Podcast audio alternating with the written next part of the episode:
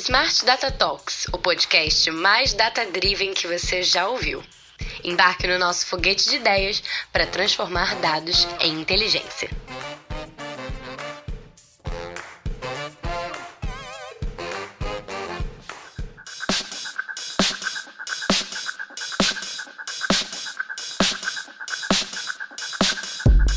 Kodak, BlackBerry, Blockbuster, Atari, essas são algumas das empresas gigantes que faliram por não inovar. Querendo você ou não, a inovação passou a ser uma necessidade para empresas de qualquer segmento ou porte. Inovar não é necessariamente reinventar a roda. A inovação é criar algo novo e ser bem sucedido por isso. Isso pode acontecer na criação de um produto, um novo processo, um novo modelo de negócio, ou mesmo uma nova forma de gestão. E para falar sobre esse tema tão na moda, mas ao mesmo tempo tão enigmático, eu trouxe um convidado daqueles, tá bom?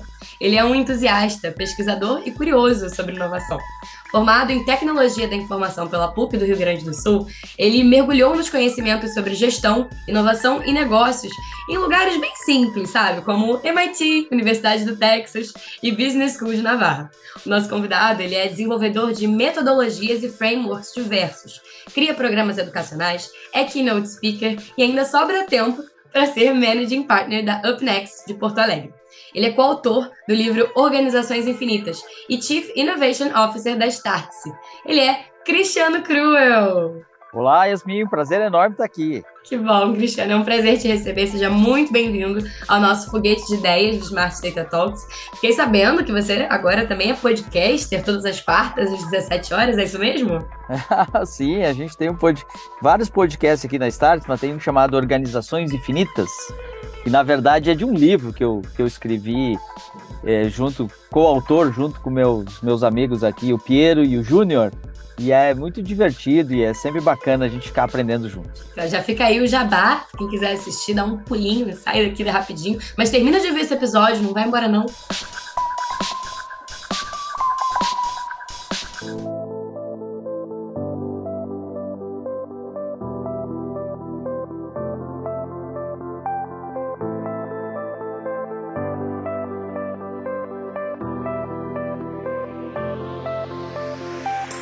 Cristiano, vamos para vaca magra. Hoje em dia a gente sabe que quase toda empresa é, que está no mercado, que está atuante, que está crescendo, ela vai dizer que ela tem uma toda uma modalidade ali de criação disruptiva. Ela vai se dizer disruptiva, vai tentar se colocar dessa forma, né, em busca da, da inovação. Mas a gente sabe que não é bem assim que a maioria das empresas, que as organizações de fato se comportam. Você pode definir para gente o que, que você considera inovação e, e dar um exemplo da importância desse movimento? Oh, começamos super desafiados aqui. Pergunta fácil. É, Yasmin, vamos localizar para quem está escutando aqui. Quem está falando aqui para vocês é o tio Cru, eu tenho 54 anos e eu tive a chance na vida que aos 18 para 19 anos eu conheci um lugar muito incrível que hoje é famoso, é o Vale do Silício. Então faz uma conta aí de 19 para 54, imagina quanto tempo eu vivo, convivo, habito e, e tento, tento entender essa coisa mágica chamada inovação. Talvez eu passei mais, são mais de 30 anos que eu corro atrás da inovação, quando eu acho que eu vou agarrar ela, ela escapa de mim e tal.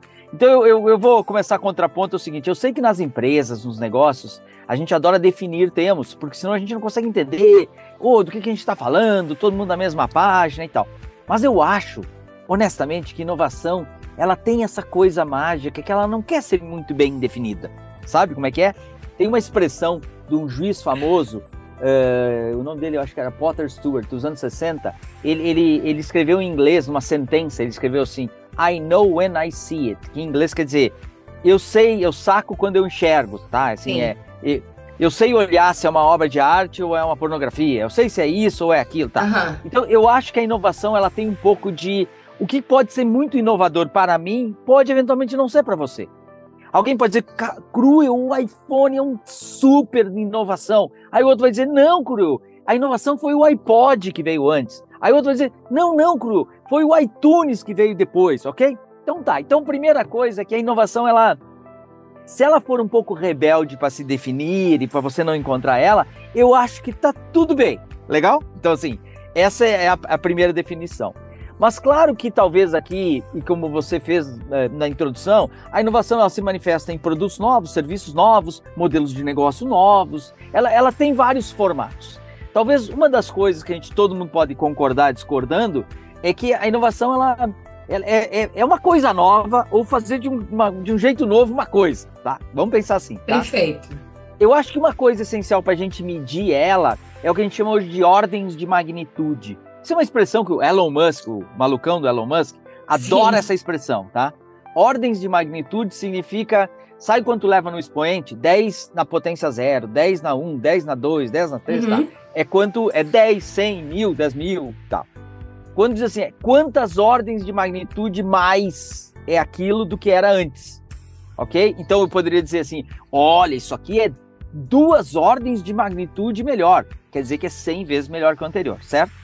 Sim. No mundo dos negócios, a gente trata muitas inovações que são 10 na menos 2. É quando é 1% melhor. É 7% melhor. 14% melhor. Seria mais um viés de incremento. Quando eu vou com 10 na 2, 10 na 3, é uma coisa de grande, opa, já radicalizou a mudança. E também tem esse termo que você fala, que é de ruptura, né? De, de criar ruptura, a disrupção que virou um termo de negócio, né? Então, a disruptu, uh, disrupção, uh, disruption, uh, ele, ele vem. O que, que Se você for no dicionário, está escrito assim: disrupção é uma coisa que corta o caminho normal que estava seguindo. Se você perguntar no popular, o cara vai dizer que disrupção é bip, ele mete um palavrão, que é uma coisa, pá, certo?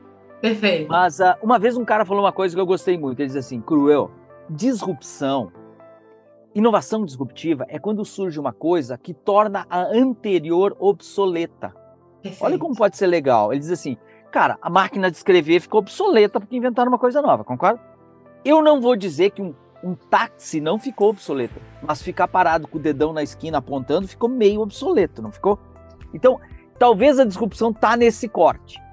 A origem uhum. dos negócios, que esse termo ficou popular em negócios, de inovação disruptiva, possivelmente foi por causa de um professor de Harvard chamado uh, Clay Christensen, que infelizmente faleceu há poucos anos, em que ele criou uma tese, na verdade uma narrativa, simplificando, muitas, surgiram muitas teses da tese, mas simplificando ele diz basicamente Sim. o seguinte, ó, uma empresa estabelecida, Yasmin, ela faz o quê? Ela faz tudo que é certo. Ela faz tudo que é certo. Ela bota o dinheiro certo, cuida do, dos negócios, ela, ela sabe fazer o negócio rodar, tá bom? Ela é um incumbente. Sim. Aí o que, que acontece? Como ela só faz o que é certo, o que é meio duvidoso ela não pode fazer, né? Porque, ó, ó o dinheiro do acionista, não vai pagar mico, olha a nossa marca, olha o que o cliente vai rir da gente, certo? Então ela, ela, ela se torna cautelosa porque ela tem o que perder. E ela cria espaço para o insurgente, é o entrante. Como aquele não tem legado, não tem marca, não tem não sei o quê, ele geralmente pega um nicho ou outro, ele pega um negócio e ele mira ali, ele começa a rodar rapidinho e se ele consegue, ele acerta e ele começa a girar mais forte, chega um momento que ele pode tomar o mercado do incumbente. E ele narrou inovação disruptiva assim. É quando um insurgente entra num mercado estabelecido, que existe um que é muito mais poderoso que ele, e como ele entra nesse mercado contra o poderoso, ele não pode usar as armas e as técnicas do poderoso. Então ele naturalmente tem que hackear, entre, né, no, o bom hack, né? Ele Sim. tem que usar de mecanismos e coisas diferentes para tentar fazer esse mercado, tá? Então, para não fugir esses gargalos pergunta, também, né? Identificar esses gargalos do inimigo, do concorrente, para conseguir atuar justamente neles e entregar algo, algo maior, algo que supra uma necessidade que aquele mercado nem imagina, nem podia imaginar que existia, talvez. Isso, e para a gente fazer um entretenimento para a moçada toda aí, os coroas que nem eu que estão escutando aqui, tá? Imagina que isso aí é que nem estratégia de barquinhos. Isso é, imagina assim, dois barquinhos à vela numa tão, disputando uma regata lá, tá bom? Sim. O, o vento é o mesmo para os dois. Imagine, suponhamos isso, tá? Aí o, o barquinho da frente, que tá na frente, ele nunca, ele sempre vai vencer, porque basta ele olhar o de trás, se o, se o de trás mover para a direita, ele move também. Se ele mover para a esquerda, ele move também. Sabe, assim, é como se ele o da frente ele olha o de trás e vai sempre fazendo isso. Sacaram isso? Então é como vê, então quem está na frente vai sempre ganhar. Agora, qual é a única maneira do que está atrás vencer? supostamente ele fazer uma manobra lá atrás, Yasmin, que o cara da frente diz assim: caramba, isso aí vai afundar. Isso aí não faz sentido. Isso aí não acredito. Sacou isso?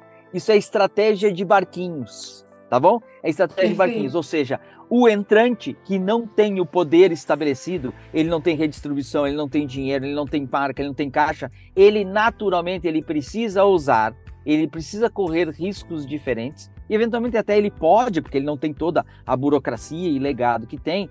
Então isso talvez dê um viés de disrupção. Mas para não fugir da pergunta e parecer que nós estamos enrolando no podcast, eu já largo o seguinte. Vou te dizer uma que defini no meu livro lá, que levou mais de 30 anos para mim sacar, me dar conta. Tá? Sim. Pense que, para mim, inovação essencialmente é aprender aquilo que os outros não aprenderam ainda. Inovação, eu descobri que se eu botar um botãozinho assim na app, o cara clica. Se eu botar assado, o cara não clica. Se eu fizer uma oferta ABC, ele compra o C. Se eu fizer ACB, ele compra o A. Inovar é conseguir botar na campanha do podcast aqui um jeito, uma frase, uma sentença que cria mais desejo nas pessoas. Então, inovar é a ciência da descoberta. Inovar é ciência de aprendizado. Por isso que o startupeiro inteiro, eh, a gente talvez possa resumir que é método científico trazido de volta para os negócios. Sim. Então, e o que, que talvez mudou nesse contexto hoje? E por que, que inovação pulsa tanto, tanto nas nossas conversas? É porque no passado eu descobri uma coisa, vamos lá, assim, eu inovava, eu descobri uma coisa, e aí levava um tempão para os outros descobrir também, para os outros aprenderem também. Hoje não. Hoje eu aprendi, amanhã está todo mundo aprendendo junto. Então, o ritmo da inovação é que talvez eh, tenha trazido e jogado à tona que deixou de ser uma coisa nice to have, legal, uma plaquinha escrita na, na, na entrada da empresa, somos inovadores, inovação é um dos princípios para dizer assim, ó, ferrou malandro. É sim, senão estamos uh, rumando para obsolescência. Sim, Enrolei? senão estamos rumando para decadência, para sair do, do mercado, sair do, dos top players e, e, enfim, ladeira abaixo. Uma coisa que eu pensei quando você trouxe é, a questão da, da inovação como algo que uns veem, outros não veem, e até que você recuperou agora nessa fala final, dizendo que muitas vezes ó, eu aprendo algo e, e quero, quero fazer com que o outro enxergue isso também, me, me, me remeteu àquela frase da, da beleza tá nos olhos de quem vê. Talvez a, a, inovação também esteja nos olhos de quem vê, de quem consegue enxergar e, e de quem também se reconhece naquele propósito e consegue encontrar ali as oportunidades naquele, naquele propósito, naquela novidade que está surgindo e pensar como que eu vou surfar é, essa onda e hackear essa, essas oportunidades, esses gargalos aí da, que, que o meu concorrente não está observando. I, I, know when I see it é, é nos olhos de quem vê, certo? Perfeito. Então, quer ver uma coisa? Não, mas inovação tem que trazer resultado. É óbvio que tem que trazer resultado. Sim. Então, inovação não é uma coisa legal, é uma coisa que cria impacto. Ah, mas tem que trazer resultado. As empresas adoram. Não, mas tem que trazer resultado. Resultado quando? No mês? No ano ou na década? já. Quer ver uma piada, uma piada de negócio? Ela diz o seguinte, ó. Nas empresas, vamos dizer que nós estamos falando de business aqui. O cara diz assim, ah, quer salvar o mês? Quer salvar esse mês na empresa? Arruma um contrato novo. Legal. Quer salvar o ano? Corta, corta custos. Ok? Quer salvar a década? Inove. Mas como ninguém ganha bônus por década, deixa pro próximo. Sacou? A, a, a, a mentalidade. Da, a, a provocação que está por trás é inovação, então a gente tem que trazer resultado. Mas se eu só for, só for uh, curto prazista, eu posso estar condenando o futuro de uma organização. Por isso que o nome do nosso livro chama Organizações Infinitas. Infinita é uma utopia, mas não existe nada que traz mais valor presente do que eu alongar o pensamento do valor futuro. Eu tenho que criar valor que é para os outros e muito além de mim. Algo, algo que, que essa sua fala também me remete é pensar que muitas vezes, quando a gente está nessa imerso nessa situação de precisar salvar uma organização ou até prolongar essa vida útil e tem esse desafio do inovar enquanto você tem outras metas mais de curto prazo para resolver ao mesmo tempo, a dificuldade que existe em arriscar tomar uma decisão que pode ser inovadora, mas ao mesmo tempo pode ser uma grandíssima, com todo respeito, que é uma grandíssima cagada. Eu queria que você explicasse um pouco como é que a gente lida com. E que eu acho que é um, é um dilema para grandes tomadores de decisão em qualquer área de negócio, seja, enfim, hotelaria, varejo, é, o que for. Eu acho que mexe muito com, com é, o, o, medo, assim, até do. É uma coisa até um pouco íntima se a gente pensar em ego, né? Será que eu tenho medo de tomar uma decisão errada, de me vulnerabilizar diante dos meus pares, diante da, do mercado? Como é que um líder consegue se estabilizar mais, assim, emocionalmente, para pensar, eu, eu preciso tomar essa decisão, eu preciso arriscar como é que faz? Eu vou dar um palpite. Eu acho que ele tem que se apoiar em dados. Mas eu quero saber o que, que você vai trazer. Eu acho que existe primeiro uma mentalidade de gestão para mim. Assim, a primeira coisa é consciência que o futuro dos nossos negócios. Eu não sei. Pode dizer qualquer setor que você falou aí, qualquer empresa, uma nova, uma grande, familiar, pequena, com 10 pessoas, com mil pessoas, com 100 milhões, 100 mil pessoas que tem lá, um milhão de pessoas que tem a Amazon, tá? Se você olhar o futuro de qualquer organização, você tende a ver mais ambiguidade. Ambiguidade no sentido de incertezas, tá?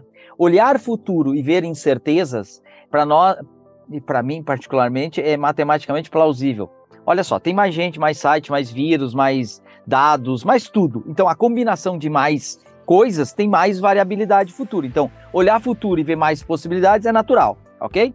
Só que nas empresas sempre se odiou. Ninguém é pago para ter incerteza, é pago para ter certeza. Né? Então, assim, então você faz de conta que Daí você planeja futuro. Só falta combinar com os russos, né? Muito então, assim, bom. Assim, você planeja futuro. Então, o que, que é uma primeira coisa é entender em gestão que o teu mercado, a tua indústria, ela vai te trazer mais ambiguidade. Dito isso, em vez de entrar em estresse e dar crise de ansiedade, uma mecânica de lidar com ambiguidade é ter mais, ter mais ambidestria, que é um termo que a gente usa. Ambidestro é escrever com as duas mãos, chutar com as duas pernas, mas na origem, ambidestro significa ambos estão certos. Isso quer dizer ambidestro. Então, o que está nos desafiando do ponto de vista de gestão de negócio, liderança, é que não basta um jeito de gerir. Nós precisamos ter um repertório de ferramentas e mentalidade de gestão mais amplo para mim lidar conforme contextos. Se a minha empresa só trabalha orçamento e projeto, eu vou afundar. Porque que acontece? Eu só quero lidar com certezas. A ambidestria é aquilo que me desafia na organização a, por um lado, sabe aquele yin yang chinês? É uma materialidade da dualidade, né? Perfeito. Eles são diferentes, mas um precisa do outro. De um lado, eu preciso ter atividades na minha empresa que me tornam mais exploitador, exploit, em inglês, exploit. É, é, tirar leite de pedra, é melhoria contínua, é PDCA, é ser melhor no que a gente já sabe fazer, é não errar, entra de um jeito, sai como eu queria que saísse, tá? Isso é, isso é exploiting, tá? Mas ao mesmo tempo eu preciso ser, o que, que dizer? Exploit é basicamente reduzir variância. Entra de um jeito, tem que sair do como eu previa, tá? Do outro lado, eu ao mesmo tempo tenho que ser explorer. Eu tenho que explorar. É porque as duas palavras em inglês traduz para explorar em português, né? Sim. E basicamente é o contrário da primeira, porque eu tenho que aumentar a variância. Eu tenho que experimentar, eu tenho que caminhar para um lugar que eu não sei se é isso, eu não sei se essa porcaria vai dar certo ou não vai dar certo. Eu tenho que ter. Por isso que a mentalidade de gestão moderna, ela precisa ter essa capacidade de lidar com esses dois extremos, certo? E por isso que trazendo para dentro das organizações, a gente tem que ter mais cultura de experimentação. Então, se diz assim, pô, isso aqui deu errado. Não, é deu errado assim, nós estamos vendo casos demais de ciência de gestão e para a gente usa o termo startup. Startup para a gente aqui não é uma, uma, uma, empresinha legal, bacana, colorida, não, não é isso, entendeu? Startup para nós é ciência de gestão, é entrepreneurial management, como a gente chama. Então eu tenho que saber lidar, eu, eu tenho que ter esses dois, essas duas mentalidades presentes dentro da minha empresa hoje. Eu tenho que saber quando eu tenho uma oportunidade, mas tem um grande risco e eu não sei, então o que, que eu faço? Você não faz all-in. Isso é cabeça de cientista, eh, Yasmin. O cientista, ele pensa de que forma ele pensa. Olha o que é contra-intuitivo. No ambiente das empresas, se eu tiver uma ideia, eu quero vender ela para ti, tá, Yasmin? E ela é inovadora. Aí você me pergunta assim, mas você, isso aqui, você tem certeza que vai dar certo, Cru? E eu digo assim, sim, eu tenho certeza. Eu falei, mas como tu tem certeza? Se é inovador, não dá para ter certeza. Se é inovador, nunca ninguém fez. Sim. Entre aspas. É um teste. Então, como é que tem certeza? Não confunda determinação com certeza. Vontade, garra, gana com certeza.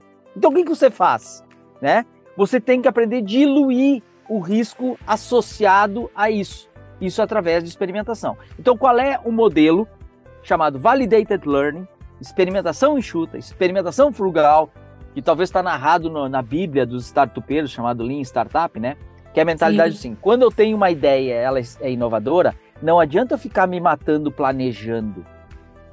Eu tenho que ter a ideia, eu tenho que sair fazendo, o que já é uma ruptura. Como assim, cara? Tem que planejar, porque nós somos uma geração que olhava e dizia, viu, aquele lá não deu certo porque ele não planejou direito. Então, o planejamento é extremamente eficaz quando eu estou exploitando, porque eu sei qual vai ser o fim. Mas ele é extremamente ineficaz quando eu estou explorando. Então, o que, que eu faço? Eu tenho uma ideia, eu saio fazendo, saio codando. Entendeu? Eu saio codando. Não viu aquela piada? Por que, que o cara no Vale do Silício agora adora desenvolver no Starbucks? Que chega um cara para tomar um café do lado dele, ele vira o laptop pergunta assim: Ó, oh, tô fazendo essa app aqui, meu site, o que, que você acha? O cara do lado diz: Cara, cara louco, esse papo comigo. Aí ele olha a tela do cara e diz: Ué, pra que, que aquele botão azul ali? Ele falou: Ó, oh, obrigado pelo feedback. Pra que esse botão azul se o cara não entendeu o que, que era? Então isso é MVT, ciclo interativo, vai logo e põe para rodar, certo? Agora a terceira perna que muita gente esquece, que é de dados. Quando eu conto, quando eu, eu tenho a ideia e eu começo a produzir, começo a jogar os experimentos, eu tenho que ter dados. Porque eu, eu combato o viés cognitivo que eu tenho de estar tá apaixonado pelo que eu estou fazendo. Isso Como é eu estou um apaixonado pelo que eu estou fazendo, qualquer coisa, ah, o cara gostou. Ah, eu liguei para três amigos de meus e eles disseram que iriam comprar. Caramba, meu, tá? Então, os dados é aquilo que serve para você é, é, é, lutar contra o seu viés que você já está apaixonado pelo negócio. Então, você tem que confrontar com dados. Isso é cabeça de cientista. Traz um pouco essa ideia de uma, de uma certa miopia por parte de, de muitas organizações na hora de, de, enxergar oportunidades, na hora de pensar como investir em inovação, onde não pisar, talvez ainda. E essa dificuldade que você trouxe agora nesse, através desse tripé, como é que a gente se sustenta na hora de arriscar. E, inclusive, tem um artigo seu no blog da Starts que me chamou a atenção e que ele brinca com essa, justamente com essa miopia das empresas com relação a como elas investem investem tempo e dinheiro para continuarem relevantes no mercado. Esse artigo se chama Entropia e Sintropia. Eu queria que você explicasse um pouco esses conceitos, se eles são assim tão fundamentais, por que a gente não escuta tanto sobre eles? Legal. Eu, eu assim, a, a, operação da Starts, a Starts tem uma empresa, é uma empresa brasileira, mas ela tem operação na Califórnia desde o início, é uma empresa jovem, 6, 7 anos. E a gente também tem operações, postos avançados em Portugal, em, em Miami, na nova Miami, Crypto, Web3 e não sei o quê. Israel. É uma jovem inquieta, né? é, é, a gente tem essa inquietação, esse. Eu poderia dizer que é medo de ficar para trás também, tá bom? Assim, mais do que cool, é, é, pode ser um pouco de também, né? O que vai acontecer com a vida e tal. A gente, a gente gosta muito do lifelong learning, né? Essa ideia de aprender durante a vida inteira. E, e, e, e, num ritmo que, obviamente, é muito diferente dos nossos antepassados. Os nossos avós aprenderam a vida inteira, ou estão aprendendo a vida inteira, mas não, eles não, não tiveram que aprender no, no, a, na velocidade, na intensidade de temas, na variedade de temas que nós, profissionais, estamos sendo desafiados a, a aprender agora. Então, eu, eu, como eu viajo muito e conecto muito, eu, eu, eu aprendo muitas coisas interessantes, assim, que me, me, me, me provocam, me desafiam, né? E às vezes traduzir em palavras ajuda isso, né? Tá? É, então, é, entropia, entropia é, é, é, tendência ao caos, né? Então a gente vê assim, tanto é que nas empresas a gente gosta de dizer assim, ó, tá tudo sob controle. o controle é um sinal de que tá legal a coisa, tá? Ai, meu Deus. Só que com o tempo, a empresa tá azeitadinha, ó, e as minha nossa empresa tá azeitadinha, funciona que nem uma, é um reloginho suíço, ok? Só que o mundo muda num ritmo, então ele está acelerando entropia, a tendência é um caos. Então começa a dar confusão, começa a dar não sei o quê. E muitas, muitas pessoas nas empresas não gostam de ver. Porque elas olham, a empresa está organizadinha, mas lá fora o mercado está desorganizando.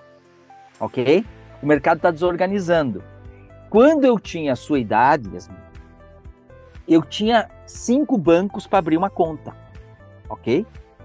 O meu filho hoje, que tem 19 anos, Imaginem quantas opções de banco ele tem para abrir conta agora. Entendeu a entropia? Certo? Então, assim, existe uma tendência a mercados, a tudo, a entropia, que é essa confusão. Bem, vamos traduzir por confusão, tá? Sim. Só que de tempos em tempos surge um novo entrante, ou surge uma técnica, um negócio que tenta fazer essa entropia, que é dar uma organizada na coisa. Então, então imagine que eu poderia tentar imaginar que essas organizações novas, algumas ofertas que vêm, são de entropia. Você falou no mercado, sei lá, hoteleiro. Não podemos negar que o Airbnb veio para o mercado aí, não veio? Ele, ele veio para o mercado, tá? Eu tive, eu passei uma temporada no Porto, em Portugal, meio como nômade digital. O Sim. Porto é uma cidade que foi descoberta há pouco tempo, uma cidade linda, mas não tinha turismo não tinha hotel. Aí, com a vindo desses aplicativos tipo Airbnb, muita gente, prédios antigos, tudo começou a fazer renovação dos apartamentos e bombou, porque começou a ter, de uma hora para outra, teve infraestrutura para turista. Então você vê uma coisa que começava a desorganizar e veio um. Então eu brinquei que entropia é, nas nossas empresas, a gente gosta que fica tudo certinho, tudo controladinho, certo? E às vezes a gente faz de conta que a gente acha que está tudo certinho.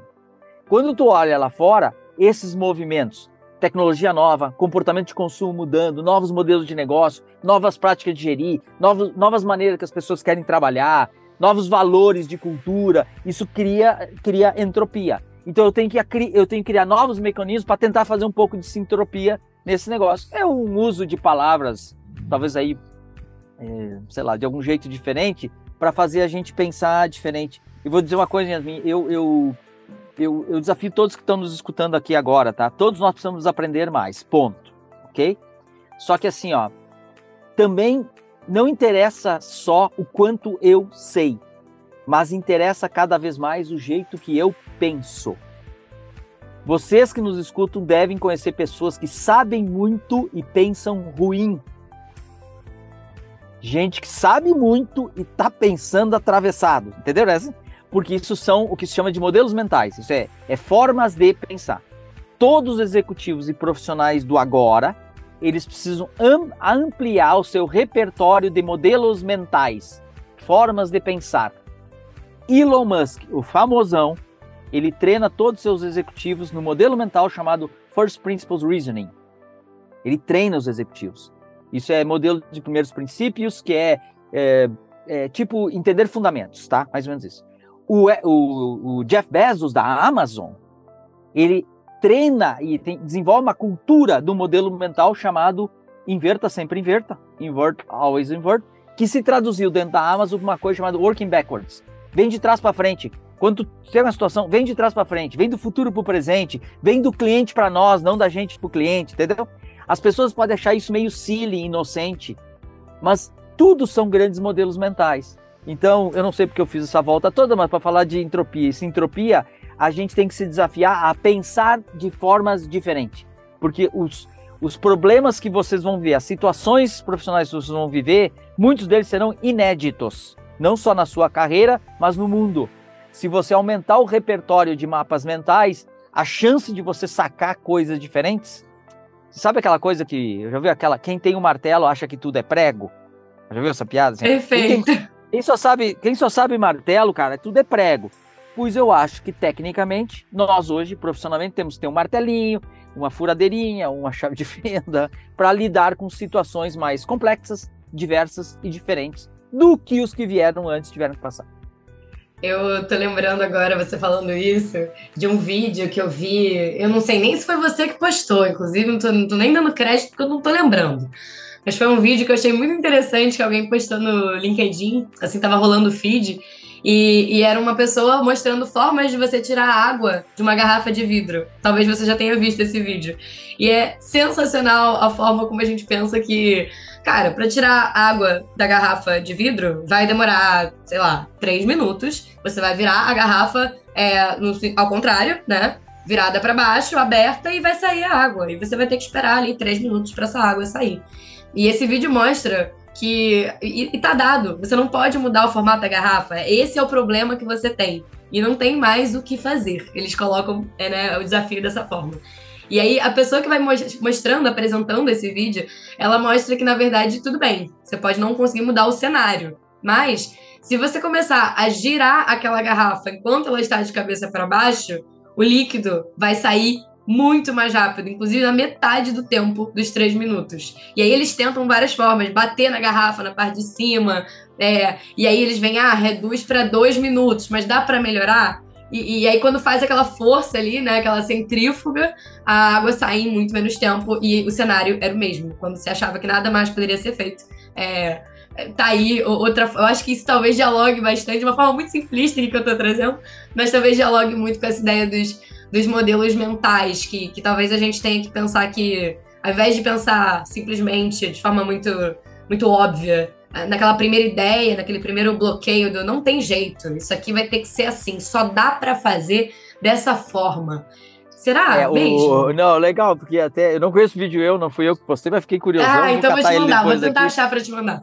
É, e, e, mas tem uma, sabe que tem um, um cara chamado uh, uh, Arthur Clarke, é, foi um cientista, um escritor famoso britânico, acho. E ele, ele, ele escreveu as três leis de Arthur Clarke, tá? E olha como é interessante a conversa que você acabou de falar. A primeira lei ele diz mais ou menos assim: se você perguntar para um, um, um, cientista renomado, vamos traduzir uma pessoa muito experiente, e essa pessoa te disser que isto é possível, ele provavelmente está certo. Mas se essa pessoa disser que isto é impossível, ele provavelmente está errado. Isso, isso significa uma provocação que a gente não sabe o que a gente não sabe. E existe um risco de você achar que já sabe tudo. Sabe? Então, assim, o mundo ele carrega muito dessas coisas. Eu fiz, eu sempre fiz assim, eu toco esse negócio há 20 anos, é assim, isso eu sei. Então o cara sabe o que ela sabe, ele sabe, mas ele não sabe o que ele não sabe. Então, ficar presos nos modelos mentais, nas lógicas anteriores, é um dos riscos que tem. E talvez por isso a inovação ela carregue um pouco desse esse tom meio da criatividade, assim, tá? Sim. Mas, mas eu acho que ela, na verdade, é um campo aberto para experimentação como você cria uma cultura organizacional na sua empresa em que as pessoas lá consigam experimentar coisas sem correr risco, sem criar dano, sem gastar dinheiro e sem levar muito tempo. Essa é a mentalidade que tem. Então tem coisas que está aqui desenhado para exploitar, são meus projetos, e aqui estão meus experimentos. Se, se, eh, se você conseguir criar uma cultura na organização, que é aí que você enfrenta o, a, a maldição do erro, tá? O preconceito do erro. Sim. Vamos combinar que errar é ruim sempre. É. Agora, existe uma diferença brutal entre erro operacional, que odiamos e não queremos ter, para erros experimentais, que nós amamos e que nós estamos, inclusive, financiando e pagando para ter. Quando eu crio uma cultura, uma, um mecanismo, práticas de gestão, de mensuração de performance, de alocação de recurso financeiro, tempo, time, para promover experimentos que são simples, baratos e rápidos e fácil avançar, eu não estou errando, eu estou aprendendo. Então, o preconceito com o erro, ou talvez até assim, não tem que fazer muito aplauso a erro. Erro experimentação é fantástico. Erro operacional não é fantástico até pensando nos desafios de empresas mais consolidadas ou mais tradicionais, quando a gente para para pensar é, nisso que você trouxe, é muito esse discurso assim do especialista ou do experiente, até um pouco aquele estigma talvez do, é, do velho sabido, confortável de invalidar outras, outras opções. Acho que isso é uma receita para o fracasso, né? Eu acho que, quer ver, tem uma expressão em japonês que chama Shoshin, que é basicamente espírito de aprendiz, atitude de aprendiz, né? E, e, e se você imaginar uma, uma, uma, organização que, que perde a vontade de aprender o novo, aprender o que ela não sabe, ela ela ela está correndo muito risco hoje. Então, é, é, mais ou menos eu poderia provocar todos nós aqui, não não a quem nos escuta, mas assim, a todos nós, assim, se você sentir que a sua organização hoje ela já acha que sabe tudo, provavelmente inovação nenhuma vai sair de lá de dentro. Então, assim, você precisa de um espírito de curiosidade intensa sobre isso. As pessoas, elas, elas no mundo organizacional, a gente, a gente foi, eu acho que a gente foi desenhado, esse, esse, esse é o um modelo de gestão general management, gestão por qualidade, muito, que, que, que a gente tem que ser muito rápido para julgar e, e a gente fica muito preguiçoso para aprender, tá? Então, então a, a criar um espírito de curiosidade inata, de investigação, e isso não ser trabalho de um ou outro, mas sim contaminar uma organização, talvez seja um dos primeiros sinais de que a organização tende a elevar a probabilidade de inovar ali na frente. Você acha que necessariamente de agora em diante, talvez, ou que já deveria estar implementado, essa posição de Chief Innovation Officer, que, que, é, que é o cargo que você ocupa na Starts, você acha que isso vai ser uma coisa ad eterno, que as empresas deveriam investir nesse profissional para trazer essa transformação, para fazer essa contaminação positiva desse pensamento criativo, é, vamos, crítico. Sim. O que você acha disso? V vamos lá, a Starts, quando a gente criou aqui e tal, quando a gente desenvolveu bem no início, ninguém tinha cargo nenhum, tá? Isso é muito legal no início da organização, mas depois você começa a ter dificuldade até para se comunicar para fora. Porque você pergunta Sim. assim, Cru, o que, você faz na Starts? Daí, se eu começar a contar muita história, eu digo, isso, essa empresa está desorganizada. Essa empresa não sei o que, tá? Ou seja, as Sim. pessoas vêm julgando isso, tá? Então, eu, innovation aqui na Startse, ela tem duas conotações. Ela, ela, é diferente, talvez, porque ela tem assim, ao mesmo tempo que eu estou na trincheira do negócio, tentando fazer com que a Startse não fique para trás, criando soluções. Então, assim, no desafio de inovação, também está muito no diálogo para fora, para fora da Startse. Eu sempre fui atrelado à temática de inovação, certo? Eu sou o único, talvez, Chief Innovation Officer que tem, que não, a gente não tem uma área de innovation aqui. Ok? Primeira coisa. Segundo, eu talvez sou o primeiro, o primeiro cara de Innovation Officer na Start, na, numa empresa, que eu sou o único que tem que dizer pro meu time assim, calma, calma, calma, vamos parar de inovar um pouco. Eu vivo pulsação muito natural. Eu tenho um amigo que, na verdade, é, um, é uma pessoa icônica do Vale do Silício, chamado Steve Blank. Um amigo, foi uma pretensão minha, um conhecido, já tive chance de dialogar, entrevistar ele várias Aquele vezes. Aquele amigo é um... que a gente gostaria que fosse mais amigo até. É, não, ele é um senhorzinho respeitadíssimo no Vale do Silício. Bacana. Uma vez perguntando, ele perguntou assim: Bom, qual é a diferença de uma startup e de uma empresa estabelecida? E ele brincou que disse assim: não, quando, quando é que. o sonho de uma startup é deixar de ser uma startup e virar um negócio de verdade. Pensa assim, tá? Mas a, a ele diz assim: uma startup deixa de ser startup quando mais do que 50% das pessoas da, da empresa não estão mais dedicadas a inovar. Olha a frase que ele, que ele criou. Então, eu acho que a inovação, ela já existe há muito tempo. Há muito tempo, ela, ela, todas as empresas que existem hoje, elas sempre inovaram, Yasmin. Se não tivessem inovado, elas já tinham afundado. Ok? Tá. Só que a inovação, ela nunca precisou ser uma, uma, uma algo uh, urgente nem disruptivo. A inovação, ela era incremental, ela devagar com andor, olha a marca e tal, entendeu? É, ela era uma inovação de cautela, porque o problema do bancão A era o bancão B, o problema da montadora de automóveis X era a montadora Y, o problema da universidade Z era a universidade W. Não é mais. Surgiu essa transformação, essa democratização de inovação no mercado, que eu e você e mais um amigo, se a gente quiser montar uma fintech, a gente monta, sem ter um bilhão de dólares. Ou seja, houve uma democratização no custo do experimento. O que é uma startup? É a experimentação de um negócio novo. Sim. Nunca foi tão acessível experimentar. Quando uma coisa fica mais barata, em tese, mais gente pode ter aquilo, mais gente pode se dar ao luxo de ter aquilo. Então, o que mudou foi a condição de mercado para todas esses, essas situações em que elas demandam, então, um comportamento para com inovação é, é diferente, vamos dizer assim. Acho que, acho que a gente aprendeu. Eu aprendi pelo menos bastante hoje, principalmente como eu deveria desaprender certas coisas para deixar o espaço livre, o espaço mais vazio para outras entrarem. Mas vamos lá para o nosso quadro de encerramento, vamos para a Smart Dica, que é o nosso quadro no qual os convidados trazem dicas para quem quer se aprofundar nesse assunto do episódio. E eu, de cara, já poderia recomendar, obviamente, o seu livro, mas eu vou deixar você falar. Não, legal, sim. É smart dica, né? Super, super. Tem, tem, tem que, sei lá. Mas o que, o que me ocorre, talvez, são alguns aprendizados aqui, ah, ah, descobertas aqui, né? Vocês que são profissionais aí de qualquer área, não, não, não, sei quanto tempo de experiência você tem, a sua ousadia, você, eu não sei, eu não sei o contexto de cada um que nos escuta, cada um aqui é um indivíduo, todo mundo aqui precisa ser soberano nas suas decisões, tá? Mas assim, uma reflexão que eu faço é, vocês todo mundo tem percebido que, que a vida profissional nossa está nos exigindo mais skills, mais habilidades, mais competências, certo? Então, assim, isso são hard skills, como alguns chamam, soft skills, A gente precisa mais amplitude, mais repertório, vou chamar assim. A gente precisa saber tocar mais música e cantar várias, tá? Sim. Então, é mais repertório, tá bom? E não, e não adianta só cantar samba, tem que cantar um rockzinho de vez em Ainda quando. tem que assobiar e chupar cana. E É, dar isso três. Então- pulinhos. Isso. Então, esse, esse viés, que talvez alguns chamavam de generalista, que o generalista é o pato, que não, não voa nada e corre não faz nada direito. Então, isso eram os preconceitos com o generalista. Meu pai me ensinou que não, né? O, o pato voa pra caramba, cruza continentes. Ele dá cada mergulhão lá embaixo, que você não acredita, e ele corre desengonçado, mas se você já fugiu de um pato, você sabe que não é, é perrengue, tá? Então, assim, menos preconceito. Então, assim, eu acho que a vida está nos exigindo mais competências, ok? E eu, eu vou arriscar, então, nós aqui na Start chamamos hard skills, soft skill, e nós chamamos também de meta skills. É como se fossem meta habilidades, que nos ajudam a manter as nossas habilidades ativas. Eu vou apostar quatro aqui como, como smart dica para você, tá?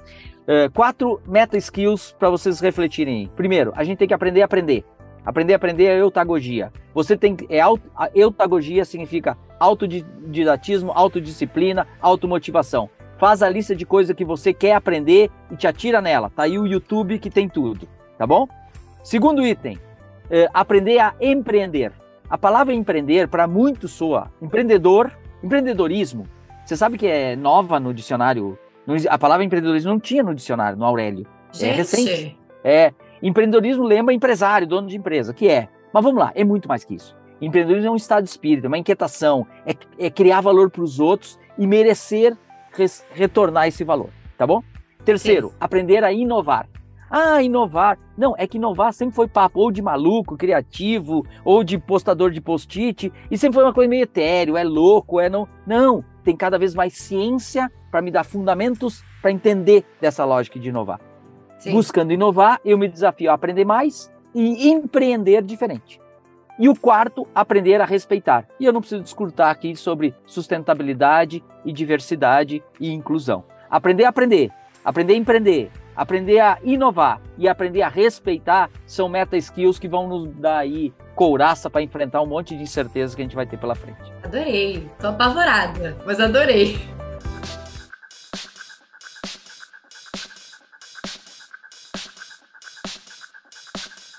Vocês podem sim, agora que já terminou o episódio, vão lá dar uma fuçada no podcast que o Cristiano participa, Organizações Infinitas. Tem episódio novo toda quarta-feira, é, às 17 horas, tô correta? Acho que é isso, né, Cristiano? É toda quarta-feira à tarde, sim. E é, pô, é, é um, sabe que é um barato que nem tá aqui com você, a gente tá se divertindo. Eu espero que a gente, tá, a gente possa estar desafiando as pessoas, divertindo as pessoas, criando senso de curiosidade nas pessoas, que eu acho que é o grande desafio que a gente tem, é como é que a Sim. gente. Como é que a gente provoca as pessoas a quererem aprender coisas que elas não sabem, porque isso vai voltar. Um dia alguém vai descobrir uma coisa e vai contar e a gente vai aprender. Então, isso é um ciclo, isso retroalimenta, é um, é um vortex, assim, é um, é, uma, é um flywheel que faz girar e acontecer. Então, provocar as pessoas a aprender é um ato de amor. É mais do que conteúdo. É um ato, acho que, de trazer um amor coletivo, talvez, porque a gente sabe que isso uma hora vai retornar pra gente, como você estava falando. Incrível. A- Acho, acho que quando a gente coloca esse olhar mais generoso pros conteúdos, pro entretenimento, pro que a gente produz, fica até mais gostoso, nem parece trabalho. Cristiano, muito obrigada pela sua participação. Fico muito feliz que a gente finalmente conseguiu aí cruzar nossas agendas. A gente se encontra em breve. Fica aí minha dica também para todo mundo que quer inovar, quer começar a aprender mais sobre inovação. Vai lá, conhece os conteúdos da Startse. Ele promove esses cursos, ele faz parte dessas criações. E até o próximo Smart Data Talks. Obrigada!